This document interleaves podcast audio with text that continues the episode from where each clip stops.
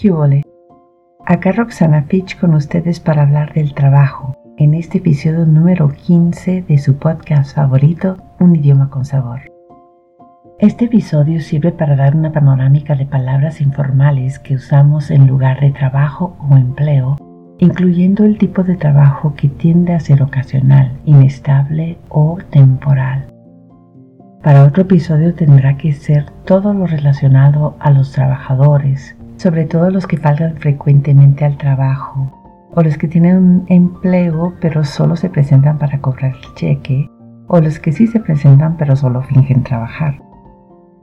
Esto es un repertorio de vocabulario que usamos los hispanohablantes para referirnos al trabajo entendido como esfuerzo aplicado a la producción de algo o a un servicio, una actividad que le es útil a los demás o en general a la ocupación retribuida o al lugar donde se ejecutan estos servicios o producciones. La más compartida es chamba. Se usa en Ecuador, El Salvador, Guatemala, Honduras, México, Nicaragua, Panamá, Perú y Venezuela. Cambié de chamba el mes pasado. Le sigue laburo, que se usa en Argentina, Bolivia, Paraguay y Uruguay.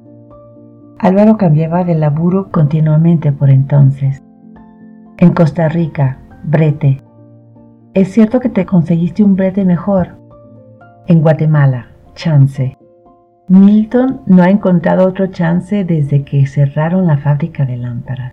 En México, jale. Llevo cuatro meses buscando jale. En Nicaragua, pegue. Quiero encontrar un pegue mejor pagado. En Chile, pega. Estamos tan ocupados en la pega que voy a tener que saltarme un día de descanso. En Cuba, pincha. Mi primo está buscando una pincha en Santiago. En Argentina y Uruguay, yugo. Vení conmigo, yo voy a la estación y de paso te dejo en el yugo. En España, en Galicia, chollo. La despidieron del chollo y ahora lleva seis meses en paro siempre en España, Tajo. Llevo 10 horas en el Tajo y ahora quieres que te ayude con la tubería del baño. Cuba, curralo. No vaya a perder el curralo por llegar siempre tarde. En España, curro. También curre. ¿Estudias o tienes curre? De aquí enlazamos con tipos de trabajo con características específicas. En Argentina y Uruguay también existe el curro, pero allá es trabajo en el que se recurre al engaño o a la ventaja. Eso de tirar las cartas y predecir el futuro no es más que un curro. Luego siguen los trabajos esporádicos, temporales. En Argentina y Uruguay, changa. Danilo sobrevive de las changas que consigue.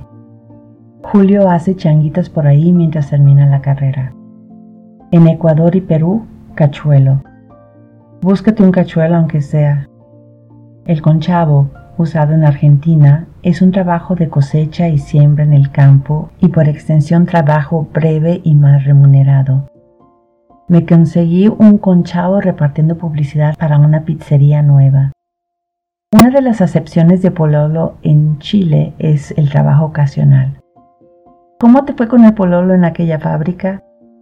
Los que sirven como suplemento al sueldo del empleado principal son Ecuador, chaucha. Me conseguí una chauchita cosiendo botones por la noche. Guatemala, cacha. Ernesto tuvo que salir a hacer unas cachitas para ganar más machuchaca. En Argentina, rebusque. Fernando, además del empleo en el Banco de Londres, tiene el rebusque del taxi. En el grupo final los animales son los protagonistas. En Colombia y Ecuador, camello. Rosaura encontró camello en una panadería. Colombia, gallo, trabajo complicado o difícil. Fue un gallo preparar ese plato, pero valió la pena porque a todos les encantó. Panamá, camarón, trabajo ocasional para sobrevivir. Es un barbarismo de come around, se cuenta que en los tiempos de la ocupación de Estados Unidos del canal, los panameños iban a buscar trabajo ahí y los estadounidenses respondían Come around, come around. Voy a conseguir unos camaroncitos por ahí para comprar algo de comer. En El Salvador, iguana, trabajo ocasional o temporal adicional para ganar dinero extra. Benny siempre usaba el fax y la impresora de la oficina para sus iguanas, hasta que lo agarraron con las manos en la masa y lo despidieron. En Venezuela, tigre, trabajo informal o ocasional. ¿Y cómo te conseguiste ese tigre en la funeraria? Está por concluir otro episodio del podcast Un idioma con sabor, pero antes de despedirme aprovecho para mencionar que en la mayoría de estos sustantivos hay parientes verbales. En otras palabras, Podemos bretear, cachuelear, camaronear, camellar, chambear, changar, conchavar, curralar, currar, jalar, laburar, pinchar y yugar.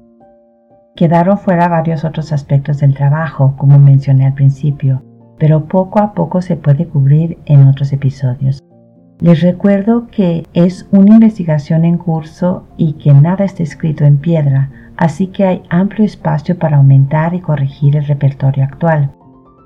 Cualquier cosa que hayan notado que me hizo falta en este conjunto léxico, adelante. Espero sus mensajes a través de Instagram y Twitter, donde estoy con el nombre de mi diccionario en línea, Jergas Hispanas, o si no, en Facebook, en el grupo Taller de Coloquialismos y Dialectismos. Hasta pronto.